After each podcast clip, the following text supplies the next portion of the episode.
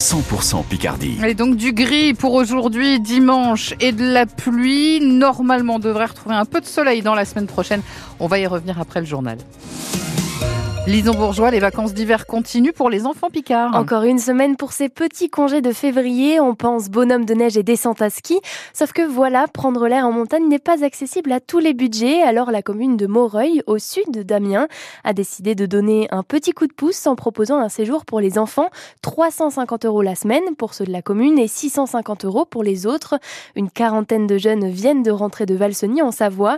Et à la descente du bus, Gabin, 8 ans, a été récupéré hier soir par sa maman Camille. Il raconte ce qu'il a fait avec encore des étoiles dans les yeux. Skier les pistes bleues, pistes vertes, c'est bien. On apprend à skier.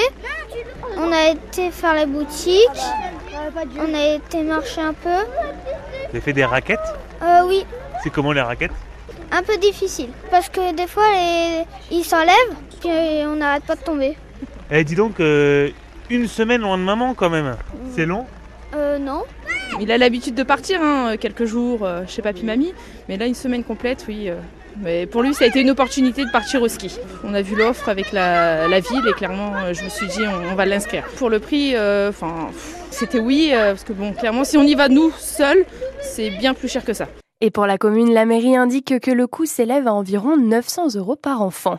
Un élu dévoué à la chose publique, Brigitte Fourré, maire d'Amiens, salue l'engagement de Patrick Pigou. L'ancien adjoint au maire d'Amiens est décédé vendredi soir. Âgé de 73 ans, il était notamment en charge du secteur centre entre 2014 et 2020. C'est à lire en détail sur francebleu.fr. Clap de fin pour le salon de l'agriculture. La plus grande ferme de France ferme ses portes dans quelques heures. La 60e édition se termine ce soir à 19h avec une ouverture mouvementée samedi dernier. Le salon a été marqué par les mobilisations des agriculteurs. L'année dernière, plus de 615 000 visiteurs avaient arpenté ces allées.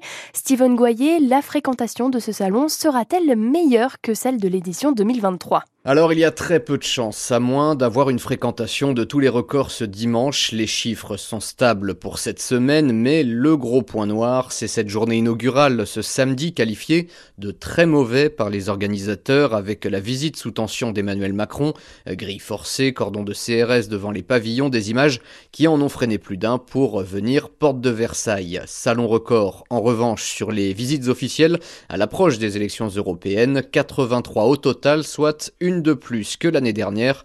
Entre ces visites, les actions des agriculteurs et la foule à gérer, les équipes sont rincées, explique l'organisation du salon, sans compter la gestion de l'alcool pour les visiteurs, plus calme cette année, mais la direction a, pour la première fois, fait fermer un stand qui ne respectait pas les règles. Les précisions de Steven Goyer.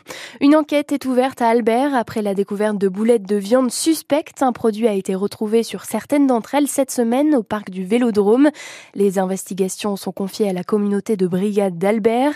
La gendarmerie invite les personnes qui pourraient découvrir de nouvelles boulettes de viande à ne pas les toucher et à prévenir les forces de l'ordre. Un mot doux, un dessin, une photo ou juste un coup de fil, pensez-y, c'est la fête des grands-mères aujourd'hui. L'occasion de leur rendre visite, France Bleu Picardie est allée à la rencontre d'André, résidente de l'EHPAD Marie-Marthe à Amiens. Et à 101 ans, elle a toujours un rêve bien précis en tête. C'est à écouter dans le prochain journal à 7h30. France Bleu Picardie, presque 7h04 en football. L'Amiens SC arrache un point dans les dernières minutes en Ligue 2. Les Amiénois sont rentrés hier soir de Laval avec un nouveau match nul, un but partout. C'est le Camerounais Franck Boya qui a égalisé à la 86e minute de jeu alors que les Lavallois avaient marqué juste avant la mi-temps.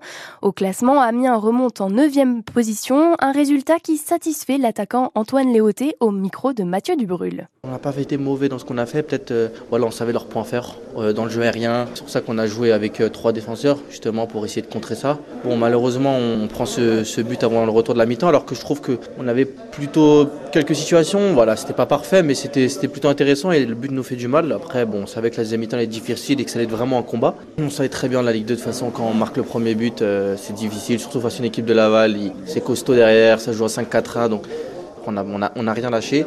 Et encore, on a quelques situations, j'ai ma frappe, on a quelques trucs. Bon, c'est pas, voilà, c'est pas alléchant non plus. Mais bon, on a réussi à arracher ce, ce but. Pour une fois, c'est nous, donc ça fait du bien. Voilà, on a pris un point. C'est, c'est, je pense que c'est un bon point ici, quand même, à l'extérieur. Encore un nul, dirons Encore un nul, ouais, mais bon. Un nul par-ci, un nul par-là, ça, ça fait des points, donc donc c'est plutôt bien. Et samedi prochain, les Amiénois recevront Rodez à la Licorne.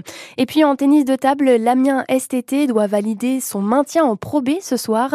Saint-Pierre-les-Elbeuf, Amiens STT, c'est à 17h ce soir en Normandie.